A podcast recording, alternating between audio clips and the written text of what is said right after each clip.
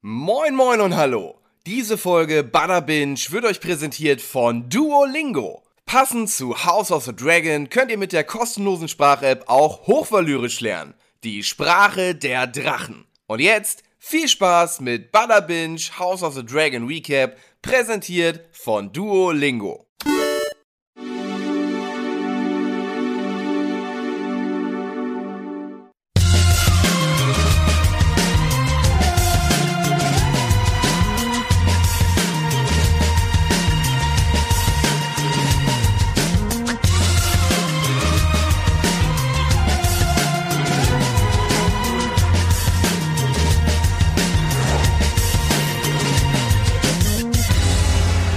Herzlich willkommen zu einer neuen Woche und einer neuen Folgenbesprechung von House of the Dragon.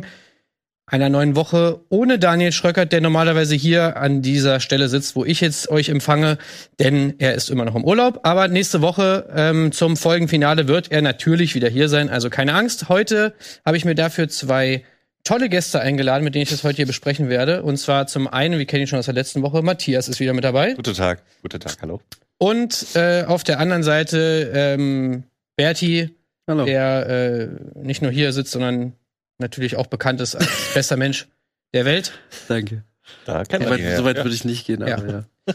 Herzlich willkommen. So, wir besprechen die neunte Folge von House of the Dragon. Sie heißt The Green Council, der Grüne Rat, glaube ich auf Deutsch. Ähm, mit einer, und das möchte ich jetzt hier gleich mal am Anfang anbringen, einer interessanten Kombination von äh, Regie und Drehbuch. Denn wir haben hier auf der einen Seite Claire Kilner als äh, im Regiestuhl, die, äh, finde ich, schon mit Folge 4 und 5 extrem gute Arbeit abgeliefert hat. Hat mir sehr gut gefallen. Vor allem inszenatorisch äh, fand ich die beiden Folgen extrem gut gemacht. Deswegen habe ich mich sehr gefreut, als ich das gesehen habe im Intro. Und auf der anderen Seite das Drehbuch von Sarah Hess, die ich auch mag, weil ich sie, äh, weil sie sehr cool auch im Game of Thrones Podcast, den ich übrigens auch empfehlen kann, äh, sehr viel geredet hat über ihre Arbeit. Allerdings die letzte Folge, die sie geschrieben hat, Folge 6 war, mit der ich persönlich jetzt nicht so zufrieden war. Also äh, natürlich jetzt im ja, dem, der Anspruch der Serie ist sehr hoch. Also im Vergleich dazu zu den anderen Folgen fand ich die jetzt nicht so stark. Deswegen fand ich es, äh, es ist eine geile Kombi. Ähm, und ich finde, das hat auch so ein bisschen, also so geht's mir mit der Folge ein bisschen. Ich finde die Folge sehr geil. Okay. Aber ich habe so auch so meine kleinen, also ich habe so ein paar Sachen, über die ich zumindest nachdenken musste. Und, okay, jetzt kann man es ausdrücken, ja. und jetzt würde ich mal am Anfang, bevor wir jetzt hier direkt reingehen, mal einfach nur mal so bei euch fragen. Also so Scale of 1 to 10. Also so auf einer Skala von 1 bis 10, wie, Boah. was würdet, wo würdet ihr die Folge einordnen? Jetzt im Vergleich zu allen anderen Folgen, die wir bislang gesehen haben. Es ist ja immerhin nur noch eine Folge übrig. Ja, also vielleicht liegt es auch an meiner Erwartungshaltung, aber über eine 7 geht es, glaube ich, nicht hinaus. ja, ich gehe da so ein bisschen mit, auch weil Folge 8 ja, finde ich, ein absolutes Brett war. Also, Mhm. die war richtig, richtig stark. Also, ich würde auch sagen, im kompletten Game of Thrones Kosmos einer der besten Folgen aller Zeiten. Und dann die danach jetzt, ich glaube, normalerweise vielleicht so eine 7,5 oder wenn ich gut wäre, eine 8. Aber wegen dem Dreckenvergleich bin ich auch eher so Richtung 7. Okay, okay. Und dann müssen wir natürlich noch mal ganz kurz abhandeln. Äh, Berti, wie sieht's denn bei dir so aus? Äh, Game of Thrones, House of the Dragon, Bücher, wo stehst du so im, im, im Nerd-Spektrum? Äh, also Game of Thrones natürlich komplett äh, geschaut. Äh, ich habe damals erst zur vierten Staffel angefangen, habe dann innerhalb von einer Woche wirklich komplett die vier Staffeln durchgesuchtet. ähm, dann halt dementsprechend immer wöchentlich. Äh, Bücher habe ich zwei gelesen. Von Game of Thrones. Äh, genau. Mhm. Äh, habe ich auch eigentlich auch Lust weiterzulesen, aber ich weiß nicht, irgendwie fehlt so die Zeit und alles drumherum. Äh, ja, und ich dachte dann eigentlich nach dem enttäuschenden Finale von Game of Thrones, dass mich House of the Dragon nicht mehr so catchen würde, aber dann kam es halt raus und dann hat man das wieder wöchentlich geschaut und dann war ich doch wieder ziemlich wieder schnell hooked. gecatcht. Ja. Ja, ja, ja. Ja, ich glaube, so geht's uns ja allen irgendwie, ne? Also, ja, es ist eine tolle Zeit, in der wir uns hier gerade befinden. ähm, wir haben jede Woche etwas, worauf wir uns freuen können. Vielleicht sogar zwei Sachen, wenn man, wenn man Rings of Power auch noch feiert. Äh, also, da müssen wir erstmal wieder hinkommen, ja, dass wir so viele geile Serien haben. Gerade erst äh, hier Dings, äh, Better Call Saul, gerade Ja. erst Ja. vorbei, auch Hammer. Also wirklich, man kann sich nicht beschweren eigentlich serientechnisch, oder? Muss man schon mal Nee, so überhaupt nicht. Wenn man noch Marvel-Fan ist, dann hat man sogar noch mehr. Marvel, sind Star Wars-Serien, She-Hulk, Andor äh, und Andor, also ey, überhaupt nicht hinterher gerade. Andor ist auch noch auf meiner Liste. Ja. es gibt so viele geile Sachen. Also wirklich, äh, äh, life is good, ja, serientechnisch zumindest. So, gehen wir mal rein. Also, was ist passiert? Letztes Mal musste ich ja derbe viel erklären, was zwischenzeitlich passiert ist. Diesmal gar nichts. Es geht sofort weiter. Inst- Der König ist tot. Äh, haben wir letztes Mal gesehen, wie er seine letzten Worte hinaushaucht, äh, My Love. Und jetzt sehen wir, fangen wir an, finde ich inszenatorisch geil gelöst. Wir sehen den Iron Throne, äh, den eisernen Thron. Niemand ist da. Die Hallen sind alle leer. Es ist Mondschein. Und anscheinend der kleine, ja, so ein kleiner bediensteter Junge, der anscheinend seinen Nachttopf äh, leeren sollte, hat mitbekommen, oh shit, der König ist tot. Geht erstmal zu, ähm, wie heißt sie denn? Äh, Talia? Wie heißt die Tyler, Zofe? Talia, Talia, irgendwie so. Äh, sagt so, ähm, hallo, ähm, ich glaube, der König ist tot. ja, sorry. Oh, shit. Ups, äh, alles klar. Ähm, Alicent äh, bekommt davon mit, sie geht erstmal zu ihrem Vater und sagt, ey, pass auf, ähm, was machen wir jetzt? Tja, was wird gemacht? Äh, und damit kommen wir eigentlich auch schon zur ersten großen Szene. Der Grüne Rat, The Green Council, wie die Folge ja auch heißt, beschließt, okay, Leute, wir machen erstmal hier ein Meeting. Wir machen erstmal eine wir, wir machen erstmal eine Takeover. ja, naja, es ist ja keine Takeover, es ist ein, ein, ein Meeting. Ja, wir machen so eine kleine Konferenz und besprechen, was ist jetzt zu tun. Wie wir dann später erfahren, geht das Ganze sogar noch weiter. Äh, es werden sozusagen alle eingesperrt, eigentlich, die in, die davon irgendwie Wind bekommen haben. Alle, die in der Red Keep sind, werden erstmal irgendwie in ihren, in ihren Gemächern äh, eingesperrt. Es soll nichts nach draußen und natürlich vor allem nicht zu Rhaenyra gelangen. Äh, Rhaenys, wie wir später sehen werden, wird in ihrem Zimmer auch eingesperrt. Das hat nachher auch noch, da kommen wir auch noch zu, zu einer tollen Szene. Aber wir sind jetzt erstmal bei der Green Council. Der ja da erst wirklich zum Green Council wird. Es ist ja noch der Small Council, aber es sind noch ein paar Leute dabei, die nicht komplett grün angezogen sind. Genau. Es gibt, es gibt jetzt da schon eben diese zwei Lager. Wir haben äh, natürlich Otto Hightower äh, ne, und wir haben auch diverse andere Leute, ähm, die, wie wir dann erfahren, schon ähm, die ganze Zeit eigentlich geplant hatten, Aegon auf den Thron zu setzen. Und zwar, auch wenn es sein muss, mit Gewalt. Ähm, und wir haben so Leute wie zum Beispiel äh, Lord Beesbury und äh, auch ähm, Commander Westerling, die mh, bei diesem Plan nicht eingeweiht waren äh, und die auch darauf überhaupt keinen Bock haben. Und wir haben Alicent, die, wie wir dann erfahren, von diesem Plan, den es gibt, von diesem Komplott, auch nichts weiß. Ja. So. Und ähm, ja, jetzt ist natürlich die, die Frage, wie habt ihr diese Szene wahrgenommen? Wurde über zwei Tage gedreht. Es, es, es war wohl sehr viel Arbeit, die zu drehen und so weiter. Oh, und äh, sehr viel Arbeit auch mit den, mit den, mit den Schauspielern, wie ich im Podcast erfahren habe. Also da Mhm. wurde, es ging sehr viel Mühe rein in diese Szene.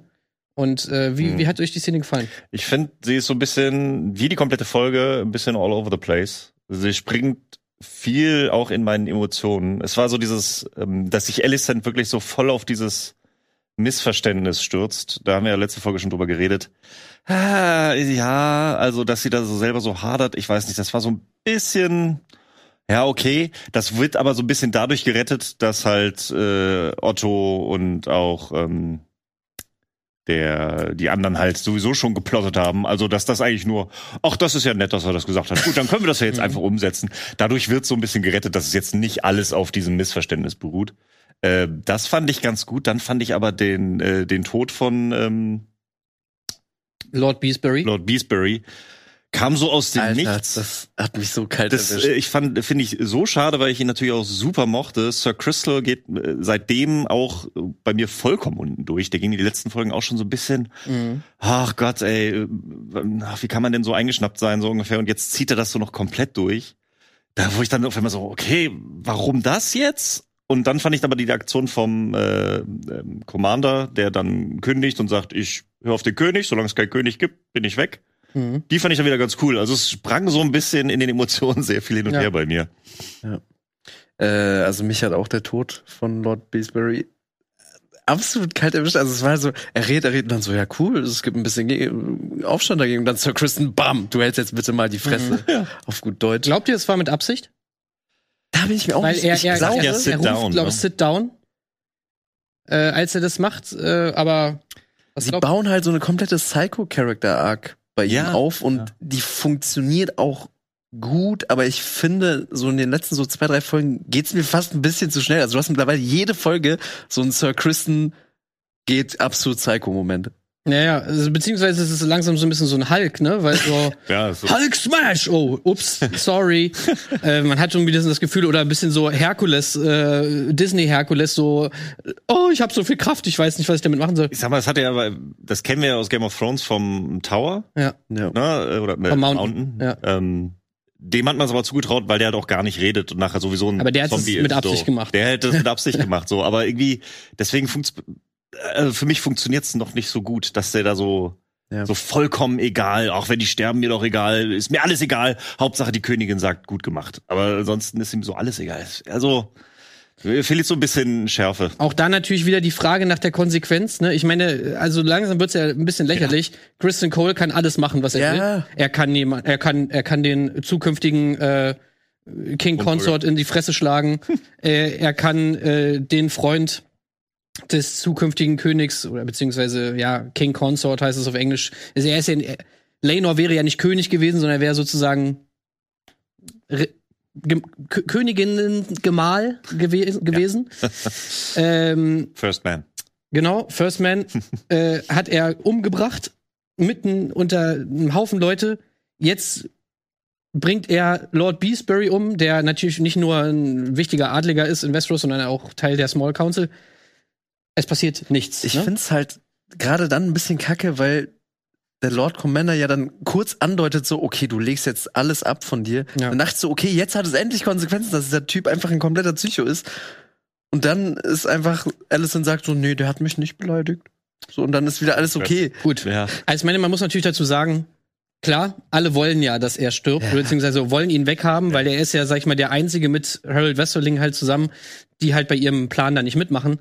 Ansonsten sind ja, sag ich mal, alle mehr oder weniger auf demselben Dampfer. Das finde ich aber auch generell die ganze Folge über so eine äh, super spannende ähm, Dynamik, die sich da so entwickelt, auch mit Renice und so weiter, dass du klar gibt's genügend Leute, die auch was dagegen haben, aber du weißt halt permanent und alle wissen, die was dagegen haben, dass das tendenziell ihr Todesurteil ist. Und das finde ich zieht sich durch die ganze Folge so diese diese unterschwellige ähm, Angespanntheit, die noch mit reinkommt. Ja. Die hast du da halt auch voll. Du merkst halt so, ja klar, du er weiß es vielleicht noch nicht, weil es so plötzlich geht, Lord Beesbury, aber später ist so, alle, wenn du was dagegen sagst, ist es tendenziell dein Todesurteil, weil was, was ist sonst für eine Konsequenz so? Was Ja. willst du sonst machen? Und wenn äh, Sir Christian Cole im Raum ist, solltest du erst nicht. So gar nicht. Also, weil du weißt, der Typ snappt halt einfach äh, in jedem Moment anscheinend und es, er kann dann machen, was er will.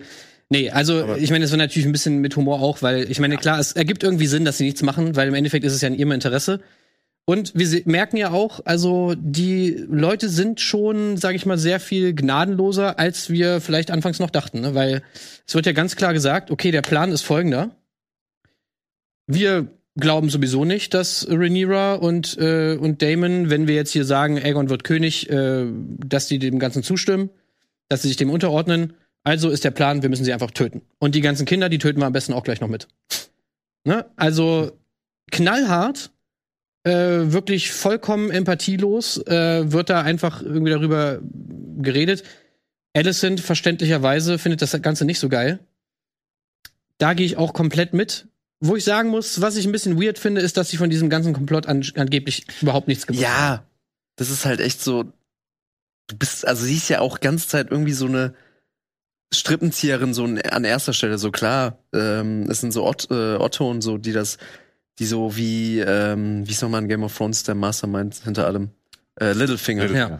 der so überall seine Hände im Spiel hat, aber sie ist ja eine Spielerin von diesem Spiel. So, und Ja. deswegen wundert es mich, dass sie die ganze Zeit so sagt, so, ach so, das ist jetzt der Plan. Ach, das haben wir Mhm. schon seit Jahren besprochen, hinter meinem Rücken, aber irgendwie, ja, also ganz kaufe ich sie auch nicht ab. Es ist wirkt, ähm, also, oder ich kauf Otto nicht ab, dass er so böse ist und sie nicht einweiht und so selbstsüchtig ist, weil Mhm. eigentlich wurde doch schon suggeriert, dass die beiden jetzt zusammenarbeiten an dem Ganzen. Aber ja. Ja, deswegen- jetzt, jetzt entzweien sie sich auf jeden Fall wieder, äh, Mhm. weil Alicent ja ganz klar sagt, boah, nee, da habe ich gar keinen Bock drauf. Und das ist ja dann auch so, ähm, ja, eigentlich ein vorherrschendes Motiv in der Folge, einfach diese Entwicklung von Alicent und natürlich auch die, die Abspaltung von ihrem Vater. Ähm, ja, ich muss auch sagen, ich finde es gut, dass sie sich natürlich irgendwie äh, emanzipiert irgendwie. Ähm, diesen Punkt, der uns da klar gemacht wurde, den, den habe ich jetzt nicht so ganz verstanden. Ähm, Gerade weil ja zum Beispiel sie auch mit, wie wir dann später erfahren, da kommen wir auch gleich noch zu dieser tollen Szene mit Larry Strong natürlich auch jemanden hat, der eigentlich von allem weiß und der ihr ja auch Bericht erstattet. Wir wissen ja jetzt mittlerweile sogar, wie sie diese Informationen bezahlt, die sie ja bekommt. ähm, also, dass sie von diesem ganzen Komplott nichts bek- mitbekommen hat, okay. Aber um zu deiner Ausgangsfolge zurückzukommen, Tim, so wie die Szene allgemein, ich fand die schon nice, weil das ist halt so, ist diese eine Szene, wo du weißt, ey, da hat quasi so alles so seinen Beginn äh, genommen und halt, klar, jetzt so von so paar Sachen, diese Ausraster abgesehen, ich finde es schon nice, wie sie ab diesem Zeitpunkt dann für den Rest der Folge sehr schnell es schaffen zu etablieren und auch, dass ich das abkaufe. Dieses, so, das, ich, ich habe die Folge geschaut und immer hatte ich so unterschwellig so, oh, die paar Leute, die jetzt was dagegen sagen, ey, die werden locker jeden Moment abgeschlachtet. Ja. Ähm, also rein von der Atmosphäre fand ich das doch schon ziemlich cool. Genau, also ich fand's geil, die haben äh, dann später auch bei Inside the Episode gesagt, dass sie so ein bisschen so einen Hitchcock-Vibe erzeugen wollten, also so ein bisschen dieses Suspense, Ja. die jetzt eben im Raum ist, jetzt wo der König tot ist, es gibt dieses Machtvakuum, dass sie das in dieser Folge so ähm, besonders hervorheben wollten und das finde ich ist ihnen auch gut gelungen. Ja. Also allein schon dadurch, wie es losgeht, eben mit diesen mit diesen Shots, du bekommst aus der letzten Folge raus, wei äh, raus du weißt, okay, der König ist tot und dann ist erstmal so diese Leere, wo du genau weißt, okay, jetzt ist der Moment, wo sich alles entscheidet. Nachvollziehbarerweise sagen alle, okay, wir müssen das, wir schließen uns jetzt hier ein. Niemand geht hier aus dem Raum, niemand verlässt die Red Keep, bevor dieses Thema nicht geklärt ist. Aber wie das Thema geklärt, geklärt werden soll, da ist eben der Konflikt. Und das ist natürlich ganz geil. Äh, es ist ja auch nicht nur so, dass jetzt äh, sozusagen jetzt da in dem ra kleinen Raum die äh, geklärt werden muss, wer auf welcher Seite steht, sondern auch die bei den restlichen Leuten. Es gibt ja diese Szene, wo Otto Hightower dann im, im Thronsaal steht und dann die ganzen Lords da hingekarrt werden und dann natürlich auch er sagt so, los, okay, jetzt hier, wir wollen jetzt hier euren Schwur haben, äh, bekennt euch jetzt zu Aegon und nachvollziehbarerweise sagen halt ein paar Leute so, hä, wir haben doch gerade erst Rhaenyra irgendwie treu geschworen, ja, das ist doch 20 Jahre her, ist doch scheißegal, macht es, das ist bei Aegon und so weiter. Die meisten machen es. ja. Manche machen es nicht, werden abgeführt. Was mit denen passiert, müssen wir dann, werden wir wahrscheinlich noch sehen. Ja, haben wir ja teilweise auch schon gesehen. Ja. Und also dann später dieser eine Adlige, ich weiß nicht. Lord. Caswell, genau. Wobei Lord Caswell sagt ja erstmal, ja, okay, ich schwöre hier meine Treue und äh, hat ja dann aber den Plan, Rhaenyra Bescheid zu sagen, an offensichtlich. Offensichtlich. Was dann Larry Strong mitbekommt und dann dazu führt, dass er irgendwann da in der Red Keep äh, gehängt wird. Also, ähm, ja, RIP Lord Beesbury, RIP Lord Caswell. Zwei, die ich sehr gerne mochte. Caswell Ja. habe ich auch noch mehr von erwartet. Ich dachte, der wird noch äh, irgendwie relevanter, der hat noch Hm. Bewandtnis, aber hat ja letztendlich nicht wirklich was gerissen. Genau. So, nächste Szene, die ich mal ansprechen würde, ist das Gespräch zwischen Rhaenys und Alicent. Denn es kommt ja dann dazu, dass Rhaenys irgendwann sagt so, sag mal Leute, habt ihr mich da eingesperrt, was soll die Scheiße? Gibt's ja wohl nicht. Ähm, und dann versucht ja Alicent sie, sie dazu zu überzeugen, auf ihre Seite zu kommen, weil auf der einen Seite ist sie gerade mehr oder weniger die Chefin von Driftmark, also damit auch die Chefin von der größten Flotte, die es in Westeros gibt. Und sie hat natürlich auch noch einen ziemlich fetten Drachen namens Maylis am Start, Mhm. den wir dann später auch noch sehen. Dieses Gespräch zwischen Alicent und Rhaenys fand ich, fand ich mal wieder so ein Moment, ähm, das ist einfach, einfach toll. Ja. Einfach geiler Dialog. Ich glaube, beste Szene für mich in der Folge eigentlich. Also bei allem anderen hatte ich so ein bisschen was auszusetzen, aber dieses Gespräch, was da alles an Subtext auch noch mit drin ist und mitschwingt und wie viel da wirklich an Entscheidungen getroffen wird, die, äh, ja, stark. Richtig stark. Auf jeden Fall, aber ich frag mich auch so, was hat Alicent erwartet? So nach dem, was sie Rhaenys alles angetan hat im Laufe der Jahre und was für Aussagen sie getätigt hat über die Familie. Ja, willst du jetzt bei mir sein? Willst du in meinem Team mitspielen und Rhaenyra Untreue schwören? Und das ist so ein bisschen aber das, was bei Alicent mich so die ganze Folge so, so dezent, ne, wie du schon sagst, so, dass sie vom Plan nichts mitbekommen hat und dass sie auch hier reingeht, so, sie, die ist doch nicht doof genug, dass sie sich der Konsequenzen nicht komplett bewusst wäre, so. Das ist halt, es schwingt schon so ein bisschen mit, aber Alicent hat immer noch irgendwie so eine naive Hoffnung, dass das schon noch irgendwie alles cool wird. Fandet ihr die so naiv? Ich muss sagen, ich habe am Anfang auch gedacht, so, ja, was willst du erreichen? Aber das fand ich da gerade stark an dem Dialog. So wie Alicent das rübergebracht hat, hast du dir wirklich gedacht, ja, okay, es klingt plausibel. Da, da, also die, ich fand die Szene auch immer noch gut so und da, der Charakter bricht da nicht so, aber so ein bisschen schwingt das so, also dass sie selber halt irgendwie nicht in den letzten Jahren darüber nachgedacht hat, was es denn wirklich bedeutet, ihren Sohn auf den Iron Throne zu bringen. Das glaube ich halt nicht so. Dem muss doch klar sein, dass sie gegen Rhaenyra mehr vorgehen muss als ein, hey, wäre das okay? So, also da, da muss sie sich doch schon vorher Gedanken drüber gemacht haben. Aber es geht ja nicht um Rhaenyra, es da. geht jetzt erstmal um Rhaenys. Es riecht, aber das ist ja Und sie legt ihr ja Ganzen. was das für sie für positive Konsequenzen haben kann. Das ist ja. Und da muss man ja sagen, also ich meine, da wäre es doch durchaus drin gewesen, dass ein Release sagt, ja, okay. Also, das Argument, Ja, dass das natürlich ja. irgendwie für Frieden sorgen wird, gerade wenn sie dabei ist, wahrscheinlich dazu führen könnte, dass gerade Rhaenyra eben nichts macht, weil eben die Flotte, der Drache und das vielleicht einfach so ein Argument wäre für Rhaenyra dann zu sagen, ey, komm, ich versuche das Ganze irgendwie friedlich beizulegen, diesen Konflikt.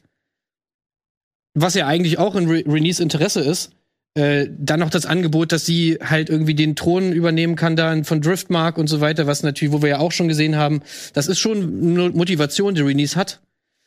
Also, ich fand das schon einfach ja, sehr Nee, überzeugend, wie sie das gemacht hat. Äh, Vollkommen, aber, äh, aber ich finde Ja. halt gerade, dass du Renice merkst du, die hat sich darüber Gedanken gemacht. Die weiß, was das alles bedeutet. Die weiß, was das Ganze ist. Die, in der arbeitet das seit Jahren. Aber dass sie dann, ähm, was für mich ja auch so ein bisschen der Umschwung von Alicent dann ist, wo sie am Ende sagst, hast du nie, also du arbeitest hier, dass du ein Fenster in deinem goldenen Käfig bekommst, aber hast du nie darüber nachgedacht, selber auf den Iron Throne zu kommen? Was ja irgendwie bei Alicent dann so ein, ach, ah, okay, eigentlich habe ich doch mehr zu sagen, als ich möchte und ich kann mehr mein eigenes Ding durchziehen, was sich dann ja so durch den Rest der Folge weiterzieht. Und dass das Alicent vorher halt nicht bewusst war, das finde ich halt so ein bisschen schwach. Renice weiß das alles und die macht das alles mit und das ist alles plausibel und die, was Alicent da bringt, aber dass Alicent erst in diesem Gespräch irgendwie ihre eigene Macht erkennt, das ist irgendwie so ein bisschen gefühlt spät. Oder? ja, findet ihr das, also, glaubt ihr, dass sie es in dem Moment erst erkannt hat?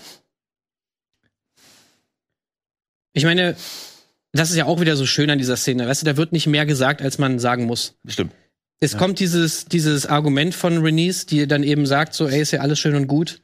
Aber du, Alicent, du machst dein ganzes Leben lang immer nur das, was die Männer dir sagen. Du bist die ganze Zeit ein Spielball. Du bist, hast keinen eigenen Willen. Und hast du dir nicht irgendwann mal vorgestellt, wie du schon meintest, mal auch mal auf dem eisernen Thron zu sitzen? Und natürlich willst du als Zuschauer wissen, was denkt Alicent darüber. Aber das Geile ist halt einfach, dass sie es nicht sagt. Sondern sie sagt einfach nur, sie guckt. Jetzt kannst du in diesen Blick reininterpretieren, was du möchtest Ja, stimmt. und sagt, ich lasse dich jetzt mit diesem Gedanken hier alleine, Mhm. sag mir bis zum Morgengrauen eine Entscheidung. Mhm. Und das ist, finde ich, einfach geil. Weil das ist so das, worüber wir nachdenken wollen, was uns diese Serie so, was sie dem Zuschauer überlässt. Und das ist einfach nice. So.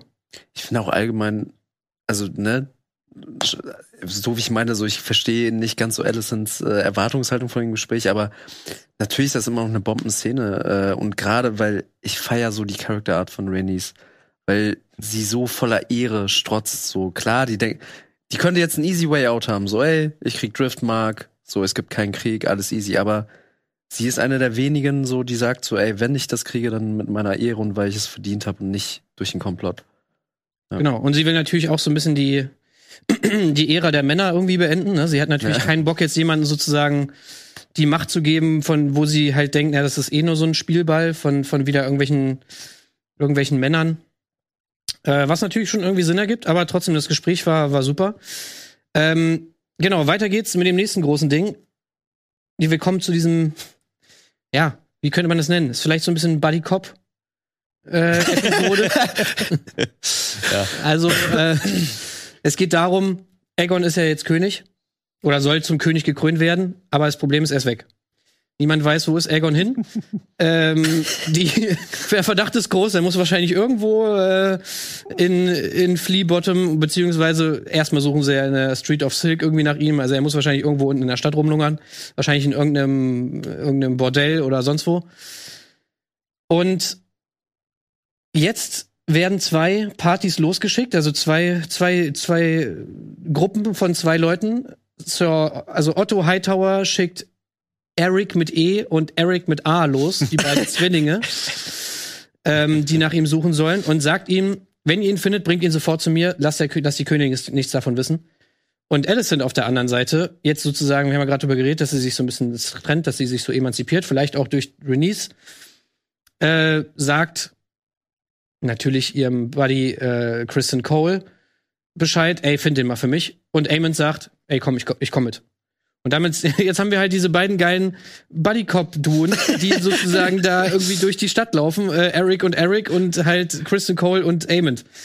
Ähm, was irgendwie eine etwas weirde Sequenz war, fand ich Ja. irgendwie, aber auf der anderen Seite auch witzig. Also einfach mal so Leute miteinander irgendwie so zu sehen, ähm, die da irgendwie so rumlaufen und so weiter. Und wir erfahren natürlich auch ein bisschen was über King's Landing, also der Unterschied eben zwischen der, der, dieser Seidenstraße oder so, wie sie da irgendwie heißt, äh, Silk, Street of Silk oder irgendwie sowas, sozusagen so der Edelpuff, äh, und Flea Bottom, also da, wo wirklich so Der Abschaum sitzt. der Abschaum ist, genau.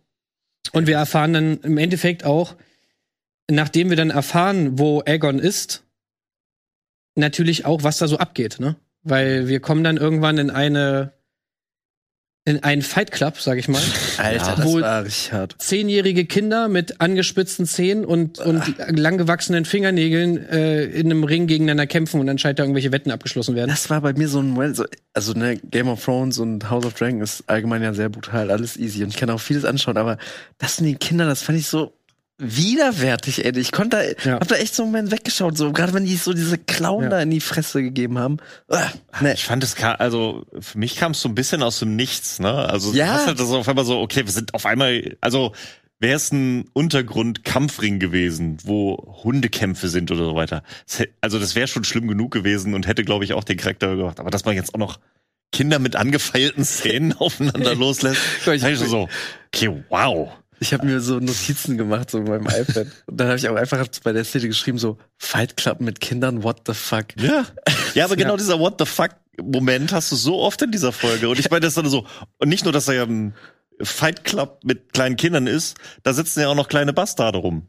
So, die, die, die unehelichen Kinder von Aegon wird ja sehr nahegelegt, die anscheinend auch da drin kämpfen und du denkst Und so, da, okay, wow, was? Das wird so im Nebensatz noch so kurz erwähnt. Das ist, da bin ich jetzt gespannt auf deine Expertisenmeinung, Tim. So, was wird da jetzt angedeutet mit diesen unehelichen Kindern? Ja, also Aegon? das, klar, es wird angedeutet, dass es ein Sohn von Aegon ist.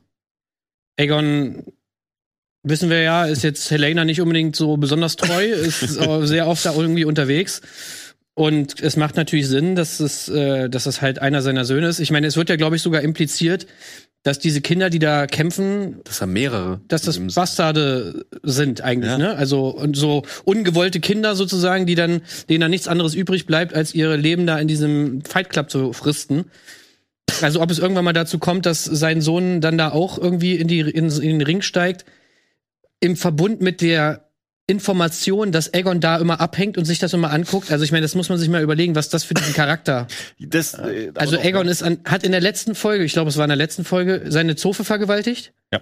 In dieser Folge erfahren wir, dass er sich diese Kinderkämpfe die ganze Zeit reinzieht. ja. Also Aegon ist einfach Was für mich What aber so fuck, auch nicht zu dem Charakter passte, den wir vorher kennengelernt haben, der, ja, ich will am liebsten rumchillen, mir ist eigentlich alles egal und äh, ich besteig gern und sauf gern und häng gern rum. Aber dass er so böswillig ist, dass er sich Kinderfight Clubs anguckt, also da, das passt Fact, für mich Fun, nicht. Fun zu Fact, im Buch ist er auch in diesem Kinderfight Club, Ach, aber er lässt sich dabei noch von einem Kind äh, oral befriedigen. Oh! Okay, Das haben das sie klingt nach zum, den Büchern, ja. zum Das haben sie Glück zum Glück weggelassen. hat ähm, aber ja. Ich verste also rein an sich verstehe ich schon, warum die das machen, so auch mit seiner Character Arc, die ja, wo wir zum Ende später kommen, auch darüber reden werden. Aber es ging halt so schnell. Ja. So, so wie du sagst, so gefühlt ist ja letzte Folge noch dieser, oh, ich chill ein bisschen, ach so, ja, ich vergewaltige meinen Zofe. Und dann jetzt so, ach so, ich gehe auch in den Fight Club. Und dann, was passiert nächste Folge so? Ja, ach so, ich habe schon einen Bürgerkrieg angezettelt oder was? Er ist auf jeden Fall ganz schnell von diesem, ich bin einfach nur ein Teenager in der Pubertät, der irgendwie keinen Bock hat, zu, ich bin einfach die schlimmste Person auf diesem Planeten geswitcht. Ne? Ja. Also uns wird jetzt erzählt, okay, Aegon ist einfach, einfach ein absoluter Unmensch. Ähm, Ich dachte krass. so, ey, nochmal ein Joffrey? So, Ja. also das hatten wir doch schon, dieser, Ja. der unempathischste Mensch aller Zeiten, der auf dem Thron sitzt und eigentlich nur für sein eigenes Vergnügen irgendwas durchzieht. Also ja, müssen wir jetzt echt nochmal so einen König haben, der nochmal so rum an sowas gefallen findet? So. Also mal gucken, wie er sich noch weiterentwickelt. Ja, genau. Vor allem dann ist natürlich noch und dann noch eine Kombination mit dieser Szene nachher in der, in der, in der Kutsche, ne, wo er dann ja auch irgendwie irgendwie sagt, so, ey Mama, hast du mich eigentlich lieb und so weiter. Ja. Das ist natürlich dann jetzt auch so ein Ja. bisschen. Ja, ey, also gespannt, wo die Reise mit Aegon noch hingeht. Ähm, nur mal kurz vielleicht über über Mysteria reden beziehungsweise den White weißen Wurm, weil sie ist ja diejenige, die ihn versteckt hat. Also äh, sie eine Mitarbeiterin von ihr, sage ich jetzt mal, wendet sich ja dann an Sir Eric und Sir Eric, wo sie da in diesem Kinderfight Club sind und sagt so, ey, übrigens, ich weiß, wo der Typ ist. Ähm, Missaria sagt, hey, ich rede nur mit Otto Hightower, weil die beiden ja in der Vergangenheit schon zusammengearbeitet haben, haben wir ja auch in Folge 2 oder so schon gesehen. Ähm, und sagt, über Missaria wissen wir ja auch noch nicht so viel eigentlich. Die war ja bis Mhm. jetzt auch relativ, äh, ja, sag ich mal, so ein Rätsel. Jetzt wissen wir, was ihre Motivation ist. Also sie sagt äh, zu Otto Hightower, ey, ich verrate dir, wo Aegon ist, aber dafür musst du diese Kinder-Fight Club dazu machen. Was mich auch überrascht hat. Ja. Es hat mich sehr überrascht, dass sie jetzt sozusagen so eine Aktivistin ist. Ja, Das hätte ich nicht total. erwartet. Also sie kam so aus dem Nichts dann so, also ich glaube, das, es wird schon suggeriert natürlich, dass sie sich um the people Sorgen macht und so, äh, denkt daran, the people, es geht um die Macht der vielen, die ohne, Ja. ohne das Volk seid ihr nichts. Aber dass wir das jetzt irgendwie so vollkommen mitfühlen können, dass sie jetzt als ihren Pokerchip dafür einsetzt, diesen Kinderkampf-Fight Club auszuhebeln, den wir gerade erst vor zehn Minuten überhaupt kennengelernt haben. Dadurch fehlt so ein bisschen, also es wirkt alles so sehr hoppla hopp, so, ah, okay, wir, okay, ist alles wieder weg. Das, das Feuer, was wir nachher sehen, ist dann doch der Kinderfightring, der abbrennt, oder? Weil ich wusste, plötzlich sieht man so irgendwie ein Gebäude nee, das brennen. ist, glaube ich, ihre, ihr, ihre, ihr HQ. Also von, von ihr selbst, ihr Haus, wo sie sozusagen auch Otto Hightower drin empfangen hat, sozusagen. Ach so, ich dachte, ich dachte, das wäre jetzt quasi schon von Otto umgesetzt, so, ah, okay, der Kinder. Nee, ich glaube, das ist eher von Laris umgesetzt. Ah, okay. okay. Ne? Ja So, gut, so. also deswegen ist es so äh, schwierig zu folgen, so ein bisschen wirr und dann sehr viel hin und her gesprungen da. Also deswegen, also ich hätte ich hätte auch nicht erwartet und jetzt ist sie so etabliert. Mal gucken, wie es da weitergeht. Ich möchte mal so eine kleine, also üble Vorahnung, die ich hier so ein bisschen hab. Oder beziehungsweise so mal so ein Problem darstellen, was ich so ein bisschen mit der Folge habe. In dieser Folge war mir so ein bisschen zu viel von diesem, von diesen positiven Motivationen, die vor allem weibliche Charaktere in der, jetzt in dieser Folge einfach hatten. Ah, Also wir hatten, haben sowohl gesehen, dass Alicent nichts von diesem Plan weiß, äh, Aegon auf den Thron zu bringen und davon auch nichts wissen will. Wir haben in der letzten Folge gesehen, äh, Alicent wollte ja, hat sich ja eigentlich schon damit abgefunden, dass Rhaenyra äh, den Thron übernimmt, hat zu ihr gesagt, hey, you will be a good queen. Und hat sich dann nur umentschieden, weil sie äh, geglaubt hat, dass ihr Mann, der im Sterben liegt, äh, sich doch nochmal umentschieden hat und Aegon auf den Thron will. Das ist sozusagen, es wird einem jetzt gesagt, das ist ihre einzige Motivation vom Ding her eigentlich. Much. So, wir haben Renice natürlich mit einer unfassbaren Badass-Szene irgendwie, also dieses, sowohl dieses Gespräch mit Alicent als auch nachher bei der Krönung, was wir dann noch gesehen, was wir dann noch sehen werden, wovor wir gleich noch sprechen können. Wir haben Missaria, den White Worm, die wir bis jetzt auch noch nicht kennengelernt haben, wo die, die jetzt anscheinend auch eine Motivation bekommen hat, so, hey, ich will eigentlich nur das Beste für alle Bürger und äh, mach doch diese blöden Kinderfight-Clubs zu, die du, Otto Hightower, die ganze Zeit extra zugelassen hast. Und auf der anderen Seite haben wir halt ganz viele, ja, keine Ahnung, männliche, männlich gelesene Charaktere, die jetzt halt in derselben Folge auf einmal die bösesten Menschen der Welt sind. Also Otto Hightower haben wir jetzt sozusagen, er hat einen ganz tiefen Fall in dieser Folge, wo wir gesehen haben, okay, er hat schon die ganze Zeit und beziehungsweise der halbe Small Council die ganze Zeit schon ge- äh, will Rhaenyra und ihre Kinder allesamt umbringen. Rückschluss zu der anderen Szene, wo er, wo er sagt äh, zu Alicent damals in Folge 4 oder was das da war, ähm, ja, pass auf, Frau Rhaenyra, die, wird- die wird deine Kinder auch hundertprozentig umbringen wollen. Wissen wir jetzt, okay, er hat einfach nur von sich selbst auf andere geschlossen. äh, ne? So, die, diese ganze Sache. Äh, Ganz schlimm fand ich auch sein, wo er mit Alicent bricht oder wo der, der Dialog mit ihr ist. Dieses, manchmal siehst du aus wie deine Mutter. Das fand ich auch so einen unnötigen. Ja, er ist einfach ein Riesenarschloch. Oh, ey, was soll. äh, Ach, Genau. come on. Ich meine, Alicent dreht sich auch noch rum und denkt so, okay, das äh, gebe ich mir nicht er, er, weiter. nimmt, aber- er nimmt sie nicht ernst. Er ist einfach ein, ein, ein, ein sexistisches Kackschwein, was einfach irgendwie. Und auch nicht nur er, ja. Dann haben wir auch noch natürlich, wie gesagt, die Small Council. Wir haben Aegon, der jetzt wirklich einfach, haben wir ja gerade darüber gesprochen, einfach der schrecklichste Mensch auf Erden irgendwie ist. Anscheinend, ja. Äh, also Und diese Kombination aus wirklich diesen ganz vielen Informationen, die wir über diese ganzen Charaktere kriegen, die einfach im Prinzip jetzt immer sind, Alicent, Rhaenyra und jetzt eben auch The White Worm, sind alle im Prinzip die edelsten Menschen, wohingegen Otto Hightower, Aemon, Hm. keine Ahnung, Aemon und die ganze andere Bagage sind alles, die sind alle scheiße. Und ich muss sagen, ich weiß nicht, wohin das noch geht. Und ich hoffe, Mhm. dass das noch irgendwie so ein bisschen aufgebrochen wird. Und ich habe auch überhaupt kein Problem damit, dass natürlich, das haben wir auch schon in Folge 1 gesagt, es, es ist natürlich dieses Motiv, das sich hier durchzieht, dass die Kriege sozusagen wegen den Männern geführt werden und so weiter. Und dass, dass die Welt eine bessere wäre, wenn man, wenn man sozusagen, wenn es nicht diese, dieses Patriarchat gäbe und so weiter. Mhm. Das ist mir schon klar und das finde ich auch gut.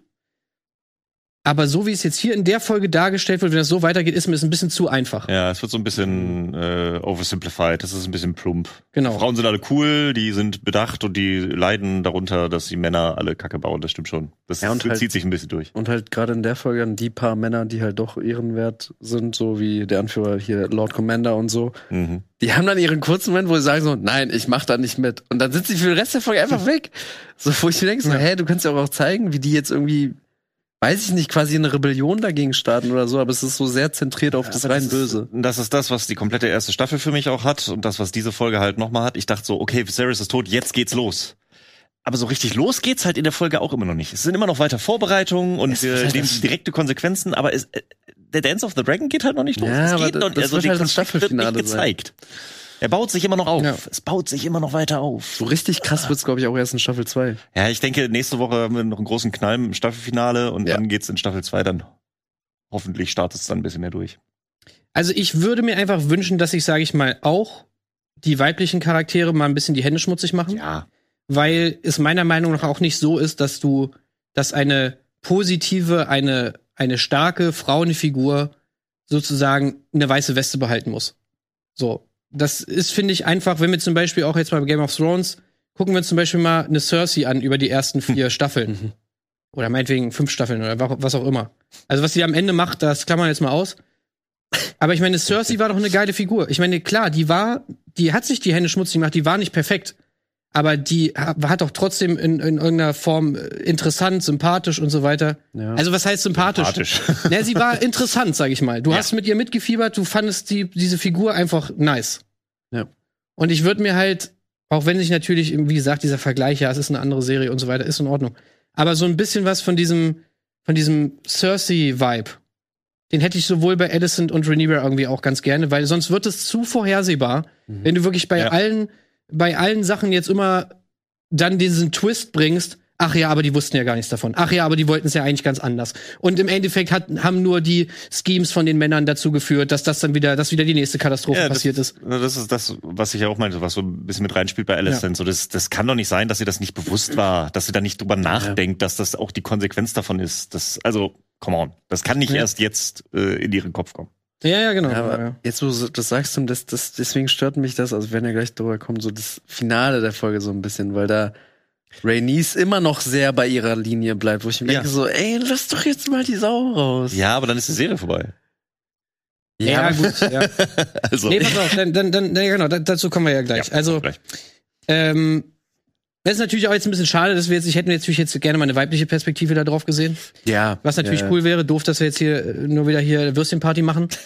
Aber egal, wird ja sicherlich noch mal dazu kommen. Äh, ich he- heb mir die Frage noch mal auf. Und vor allem, sie ist ja noch nicht geklärt. Es ist natürlich die Frage, wie geht das Ganze Genau, weiter? genau. Es ist ein Anleihen da. Es ist jetzt noch nicht Genau. so, wie das krass ist. So, ich schaue noch mal kurz rein. Also, wo waren wir denn jetzt? Wir haben Aegon gefunden.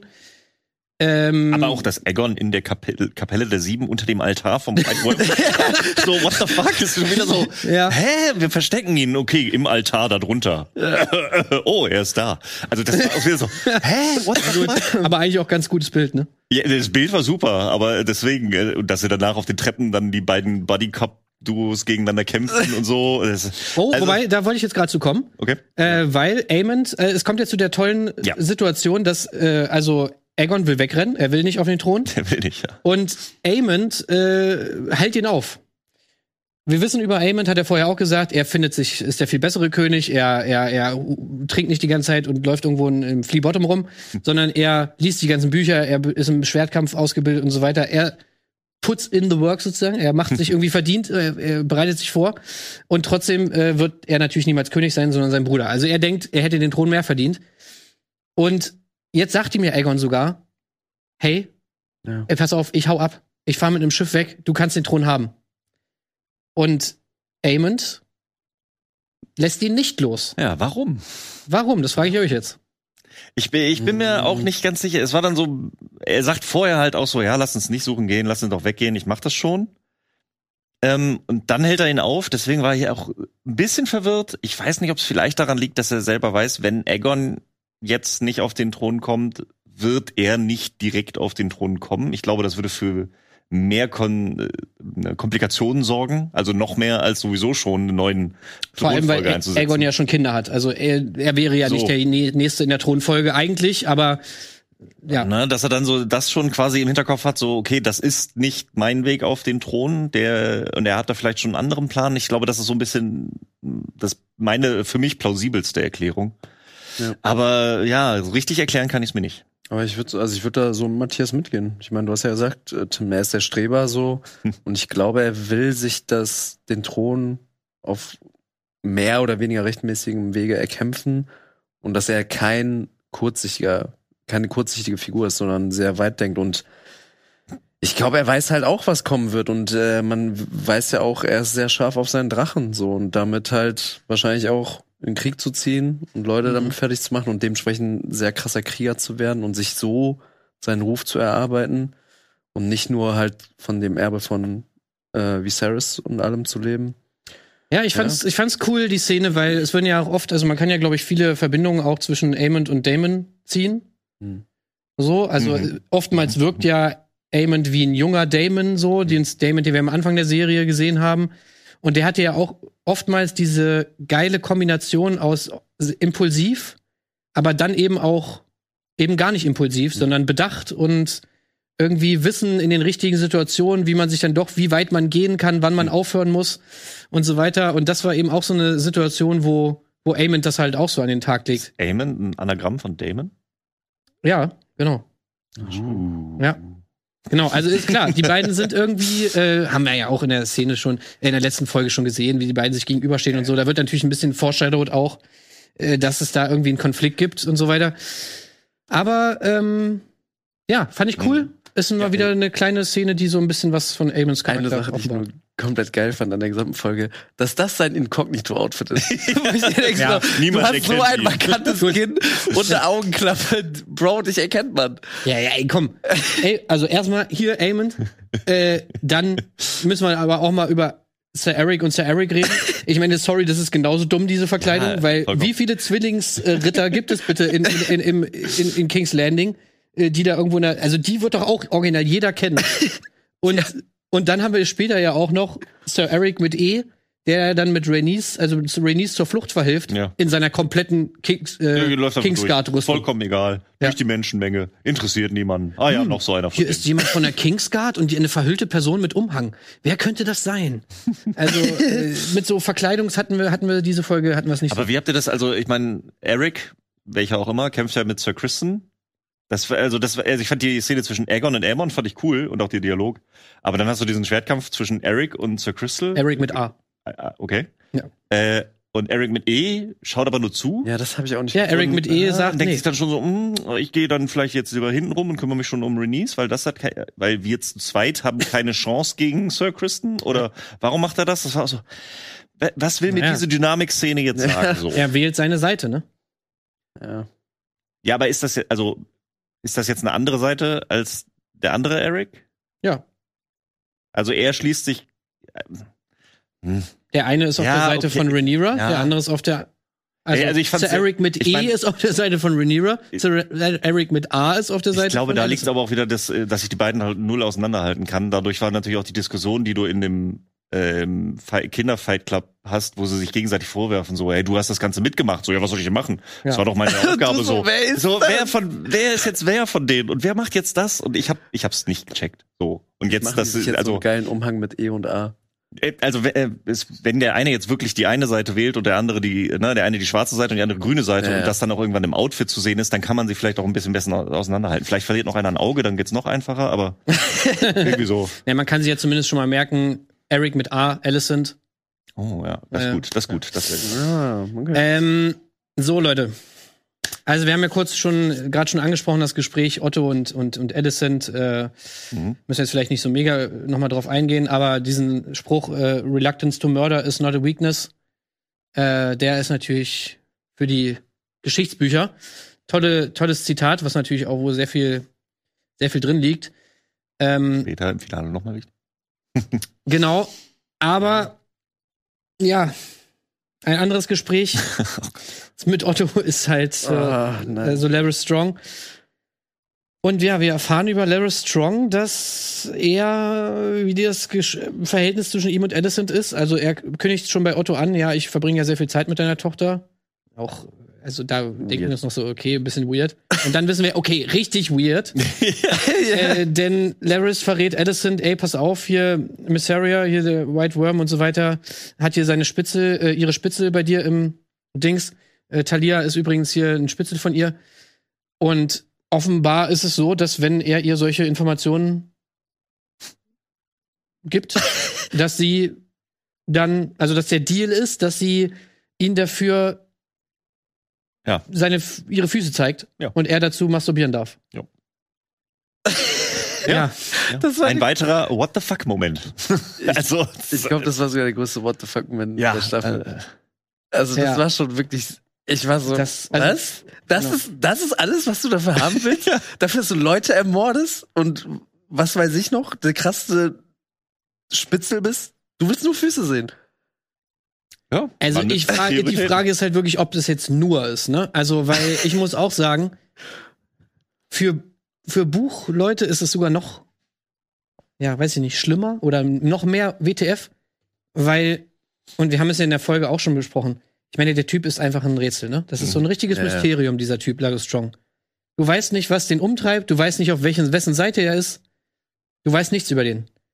Und das ist auch so bezeichnend für diese Folge, weil halt viele Motivationen irgendwie näher erklärt werden. Viele Leute, du erfährst Geheimnisse, über die du schon immer wissen würdest, über bestimmte Leute. Hintergründe. Und jetzt erfahren wir den Hintergrund von Larry Strong. Und ich hoffe wirklich, dass es nicht, dass das nicht seine gesamte Motivation ist, Das dass wär er traurig. einfach nur auf Alicents Füße sich ein abhobeln will. Das Weil, ist sorry, aber Nee, also der, das ist, es ist so weird. Also das kann, Ja. das, nee. Also der ist so als Scheming und ich bringe meinen Vater um für dich und oh, lass uns gucken und dann Ja.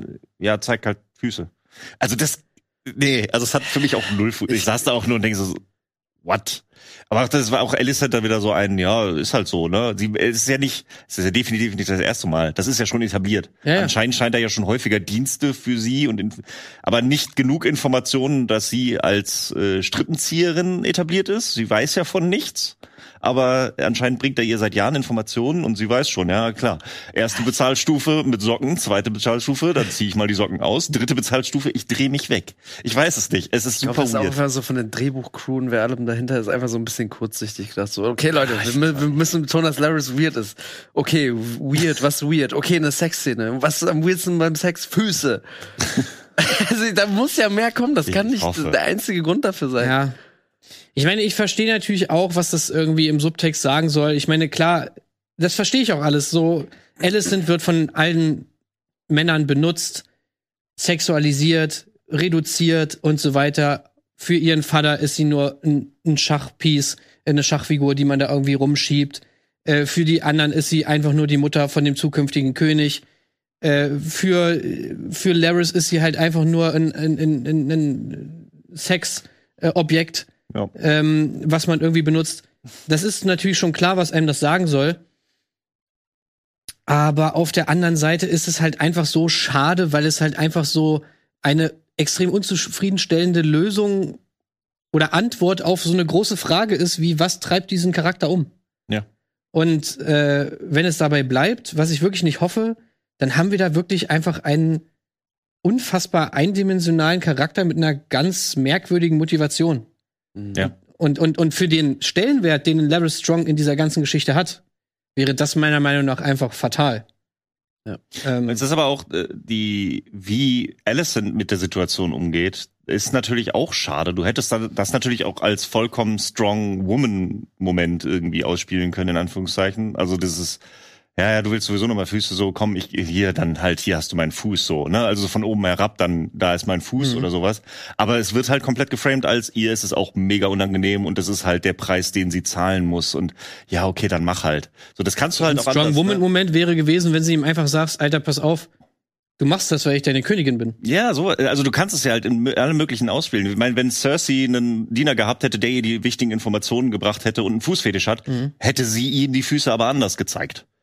So, und wenn sie, wenn sie es gezeigt hätten, sie tritt ihm in den Schritt oder sonst ihm was. wahrscheinlich- So, und er, er, findet's geil. Das ist auch eine andere Aussage als Ja. ich zeig dir was und dreh mich weg. Ja, wobei, ich meine, Daenerys, muss man sagen, hat auch ihre, also hat auch das ein oder andere Mal dann irgendwie diese Karte gezogen, so. Ähm, aber ja, also, ich weiß nicht, ich fand's auch so ein bisschen, ein bisschen komisch irgendwie so.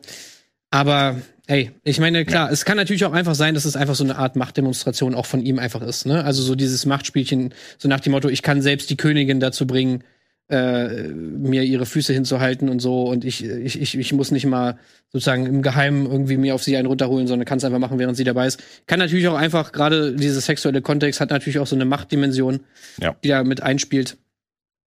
Es kann natürlich auch das sein, müssen wir abwarten. Ähm, ist natürlich halt wieder nur sowas, wo man sich so denkt, oh, ich hoffe, dabei bleibt's nicht so, weil Ja. es wäre schon ein bisschen, na gut. Aber diese Worte Fuck-Momente haben natürlich auch ihr, ihr, ihr Gutes, weil wir wollen natürlich auch mal so ein bisschen äh, überrascht werden. So. Und jetzt würde ich sagen, kommen wir noch zum letzten What the Fuck-Moment. Ja, wir haben ja gerade schon gesagt, Eric mit E ähm, hilft Renice also bei der Flucht. Er, er wählt jetzt seine Seite. Er sagt, okay, ich habe keinen Bock auf dieses ganze äh, Komplott. Ich äh, helfe jetzt Renice bei der Flucht. Ähm, in King's Landing werden die dann ganz aber getrennt, weil halt alle irgendwie da durch die Straßen getrieben werden. Und dann kommt es zur Krönung von Aegon. Ähm, Mhm. der mit seiner Mutter in der Kutsche sitzt, dann noch mal so ein bisschen rumheult, von wegen, ja, Mutter hast mich eigentlich lieb und so weiter, bla bla bla. Aber das war dann auch wieder so, äh, so ein leichter What the fuck Moment, irgendwie, dass Aegon gefühlt da dann auch wieder eine sehr krasse Kehrtwende macht in dieser Kutschfahrt, Ja. oder? Er sagt so, hey, ich will nicht, ich will nicht, ich will nicht. Seit 20 Jahren sagt mir der Vater, ich will nicht, soll nicht König werden, der mag mich nicht, ihr mögt mich nicht, ihr wollt mich alle nicht. Aber er hat's mir gesagt. Ach echt? Ja, okay. es ist so. Naja, aber er glaubt dir ja nicht. Naja, also ich, ich finde schon, du siehst, dass er schon, also natürlich dann in der Krönung noch mehr, dass er dann doch ein bisschen Gefallen daran findet und es irgendwie ganz cool findet. Aber ich fand in der Kutsche schon, kriegt sein, seine Überzeugung, die er in den letzten 20 Jahren aufgebaut hat, kriegt schon Brüche. Und dafür, dass nur weil seine Mom sagt, nee, das hat er mir aber wirklich gesagt. Lüg dich nicht an. Mhm. So, hier ist der Dolch. Wirklich? Also, ich weiß nicht, ich fand das, also das, wenn das auch schon die Wende in seinem Charakter auslöst oder anstößt, ach, das ist auch schon wieder so Mhm. einfach. Ja, aber ich muss auch sagen, so wenn einer so ein bisschen dumm ist in der Serie und das einfach abkaufen würde, dann halt Aegon. Okay, okay. So, weil der in seiner eigenen verträumten Welt ist und ich meine, es ist ja auch so diese Kutschenfahrt zur Krönung. Ich glaube, das ist halt Zusammenspiel mit, dass er dann schon sieht, okay, da sind die ganze Straße wird für mich geräumt, so all die Leute kommen so. Ich glaube, dass diese Atmosphäre auch schon in dem Moment viel mit ihm macht. Ja, und wir erfahren natürlich auch, was eigentlich der Grund war, warum Otto und Alicent äh, einzeln nach Aegon gesucht haben. Weil natürlich auch so ein bisschen der Plan war, ihn auf die jeweilige Seite zu holen und natürlich auch eben diese unterschiedlichen Pläne durchzusetzen. Alicent will, dass er so schnell wie möglich gekrönt wird, damit klar ist, okay, Aegon ist König und dann versuchen wir irgendwie die Sache mit Rhaenyra irgendwie danach zu klären. Otto will ja sozusagen erstmal äh, erstmal die Sache mit Rhaenyra klären, indem man sie einfach alle umbringt äh, und das Ganze danach irgendwie angehen. Und dafür braucht man natürlich auch das äh, Go vom König. Äh, ja, Alicent gewinnt jetzt hier in dem Fall und es kommt also zur Krönung und das Ganze wird also unglaublich krass inszeniert die, im, im Dragon Pit. Äh, mega viele Leute sind da, dieses ganze Ding ist brechend voll, so groß wie ein Fußballstadion, sag ich mal. Äh, er wird da irgendwie mit, mit, mit Fanfare und mit sau vielen Leuten und in seinem Schwerter, äh, ja, wie nennt man das, ein Spalier äh, zum Thron geführt und so weiter. Bekommt die Krone von Aegon the Conqueror, die Valyr aus valyrischem Stahl und ein äh, Rubin ist noch mit drin, bekommt er aufgesetzt. Ähm, die lustigerweise Viserys ja nicht auf hatte. Denn Richtig. Äh, ich glaube schon Jaehaerys, also sein Vorgänger, äh, wollte sozusagen die Krone von Aegon den Conqueror nicht mehr, weil sozusagen Frieden herrschen sollte und sie deswegen gesagt haben, hey, wir machen jetzt hier eine neue Krone, die sozusagen für die Zeit des Friedens steht. Lustigerweise liegt die Krone jetzt bei Viserys und Aegon bekommt die Krone von seinem Namensvetter aufgesetzt und bekommt das legendäre Schwert Blackfire, ebenfalls von Aegon the Conqueror, in die Hand. Und die Leute sind erstmal so ein bisschen, Oh ja. Okay, ja. ja, okay, geil. Okay. Ja.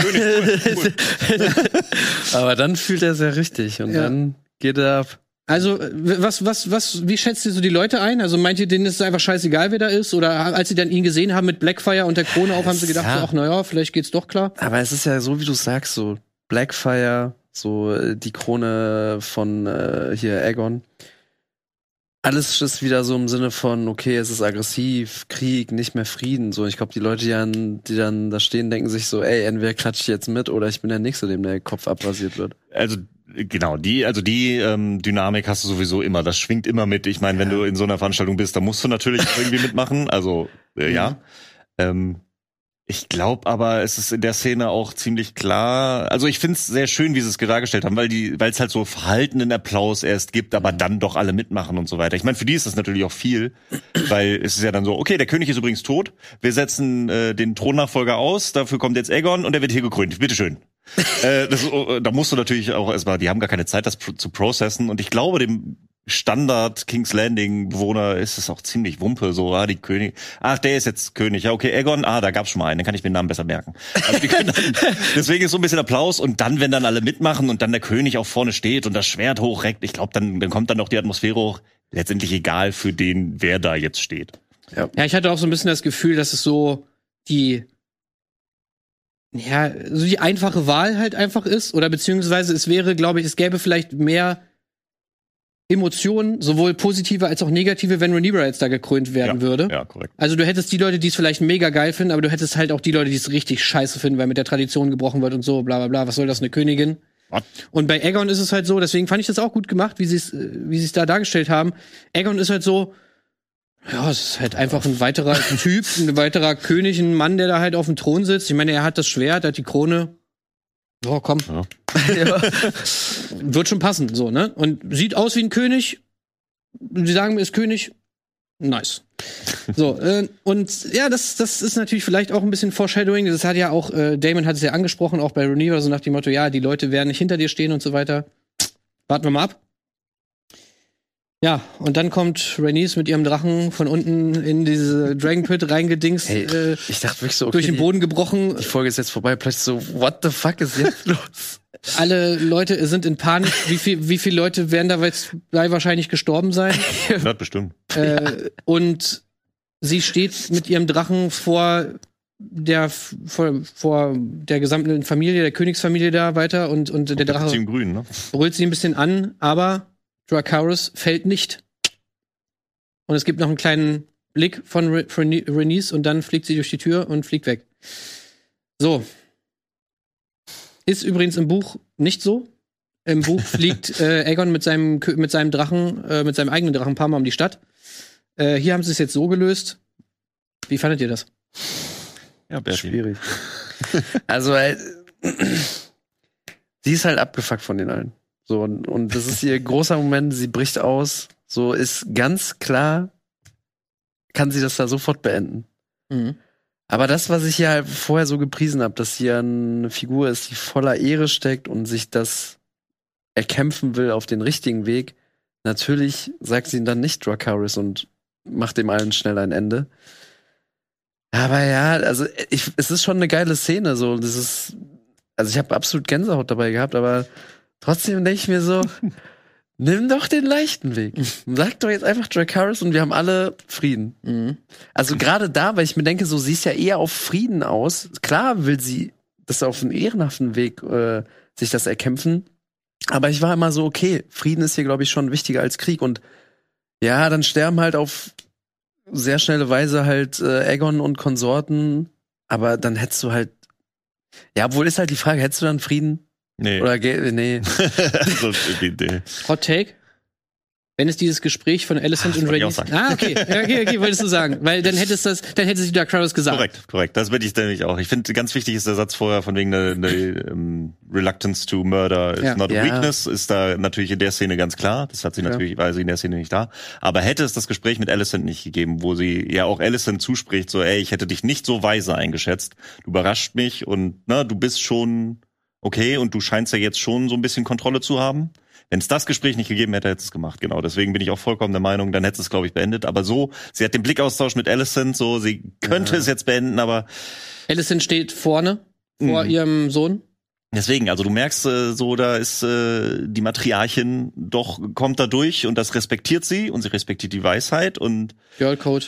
Ne Mhm. und sie ist halt ja auch nicht komplett Team Black. Sie ist ja nicht, sie mag Rhaenyra ja auch Ja. nicht hundertprozentig. Sie ist ja Mhm. nicht komplett auf der anderen Seite und deswegen sagt sie sich so, nee, ist okay, versteht das als Warnung. You have been warned. Ich stehe vor euch und ich hätte es machen können. Es ist uns allen bewusst, was ich jetzt hier hätte machen können. Aber ich mach's nicht. Genau. Ja. Ich habe ein Problem mit dieser Szene. Naja, ich habe anderthalb Probleme mit dieser Szene. Das erste, was ich finde, das ist hundertprozentig zutreffend, bis auf den Fakt, dass sie gerade eben, keine Ahnung, 50, 100 Leute getötet haben. Ja, ja, das ist halt die Ja, Sache. das ist halt wieder. Also, ja. weißt du, wenn du mir erzählen willst, dass sozusagen du die Stärkere bist in diesem Konflikt, weil du eben gerade niemanden umbringst, weil du Reluctance to Murder is not a weakness. Und du in dieser Szene aber hunderte Menschen einfach umbringst, dann ist das für mich irgendwie komisch. Und dazu kommt noch, dass ich, dass ich, dass ich finde, dass uns die Serie verarschen will in diesem Moment.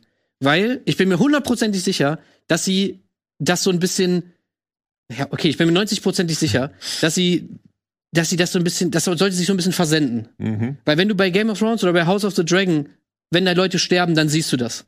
Ja. Und da hast du so gesehen, okay, Rauch, irgendwie ein paar Steine fliegen rum, Menschen rennen schreien weg. Ah, aber du siehst keine Person sterben. Ja. Ja. Und das soll dir halt so, das soll so ein bisschen deinen deinen Blick als Zuschauer davon weglenken und dir dich nicht über diese Logik dieser ganzen Szene nachdenken lassen. Was ich da aber Das finde ich cheap einfach. Der, der, Ja. ich, bin, ich bin da bei dir. Ich verstehe aber auch nicht so ganz, was es dann mit den Türen auf sich hat. Ich meine, Otto schreit dann, macht die Tür auf, macht die Tür auf und sie machen. Wieso machen sie die Tür zu? So alle rennen weg und da ist gerade ein Drache aufgetaucht. Und die Wachen denken sich, wir machen die Tür zu. Ja. Okay, Tür zu. Und alle Leute rennen dagegen und äh, Ja, wahrscheinlich, weil sie den Drachen nicht in die Stadt lassen wollen. Ja, als ob die Tür ihn aufhält. Also der ist gerade durch den Boden und also Ja, das verstehe ich ja nicht auch, warum- ganz so. Wenn der Befehl von so- irgendwoher kam, Ja. okay, aber es ist so äh, irgendwie random gehen die Türen zu und Otto schreit von vorne, macht sie auf, macht sie auf. Keine Sau Bei der. Massenpanik, das war Das wirklich so, so- wo ich dachte so, hä Leute, das haut hier überhaupt nicht hin. Also deswegen, das ist Ja. so sehr weird, was Aber ey, öffentliche Opfer angeht, ist eine sehr weirde Ich verstehe, was du meinst, Tim, aber ich, da, darüber habe ich auch gestern nachgedacht. Aber wie hättest du es lösen sollen, dass keine Person dabei stirbt? Also sagen wir, du sagst dann, okay, sie kommt irgendwie von der Luft rein, dann geht ja trotzdem das Dach kaputt und dann fallen tausend Sachen runter. Es ist sowieso weird, dass die Krönungsszene in der Dragon Pit stattfindet. Also Aegon hat noch nicht mal einen Drachen. Warum zum Teufel sind sie in der Dragon Pit? Na, weil das äh, die größte, größte Versammlungsort in King's Landing ist. Ist das so? Ja. Okay. Ähm, nee, ich hätte einfach, glaube ich, die Szene nicht so gemacht. Also, ähm, ich finde es komisch, dass Renice da reinkommt. Äh, ich meine, klar, es ist ein What the fuck-Moment, es ist natürlich auch irgendwie episch, es ist so badass und so, bla bla bla, finde ich, es ist alles okay. Aber logikmäßig mh, macht das nicht so wirklich Sinn. Keine Ahnung, du hättest vielleicht weniger Leute da reinstellen können, was weiß ich. Also, ich finde, es wurde sehr viel geopfert dafür, um diesen, um diesen epischen Moment mit Joe Renice Ja. kommt da mit ihrem Drachen rein. Ähm, ich finde, es war auch, wie es gedreht wurde, also es war jetzt auch nicht so krass überraschend. Irgendwie, ich finde, es hat, wurde sich schon ein bisschen angedeutet, okay, da passiert gleich was. Ähm, dat, und dann mein, mein, mein halbes Problem mit der Szene ist eben auch die Tür. Äh, vor allem, warum fliegt sie durch die Tür raus? Wenn wir gerade gesehen haben, dass die durch den Boden brechen kann, dann kann sie auch einfach oben durchs Dach fliegen. Und, allem hat äh, man gesehen, wie eng die Tür ja. wurde und ich war so, hä, da und kommt dieser der Drache Shot, doch gar ja, nicht mehr durch. Sorry, Ja. der hat gar keinen Sinn ergeben. Also größentechnisch, der Drache, wie, wie groß du ihn vorher gesehen hast, wie klein er dann, er macht so komisch irgendwie so, um durch die Tür zu fliegen. Entschuldigung, ich, ich müsste durch. Entschuldigung. Äh, und das sah auch, das sah ganz weird aus und so. Also, Ach ja. Ja. naja, gut, aber, aber egal. Es, es, es war trotzdem natürlich Action und äh, Spektakel. Eine So. haben wir noch. Was? Eine haben wir noch. Haben wir, eine haben wir noch, ja. Ich bin richtig gespannt. Äh, ich habe mir schon den Trailer angeguckt. Ich werde darüber jetzt nichts sagen. Äh, wenn ihr sehen wollt, äh, was da passiert, dann könnt ihr es selber angucken. Ansonsten würde ich sagen, sind wir durch, oder? Danke dir, Tim. Wir sehen uns nächste Woche wieder. Ähm, wird geil. Staffelfinale. Müsst ihr auf jeden Fall unbedingt dabei sein. Was haltet ihr von der Renice Drachenszene? Schreibt's bitte in die Kommentare. Und warum wollten die die Türen zu machen? Das würde mich auch mal interessieren. ähm, ja, Gezogen. Danke an euch Danke, Danke dir, Tim. und bis nächste Woche. Tschüss. Ciao.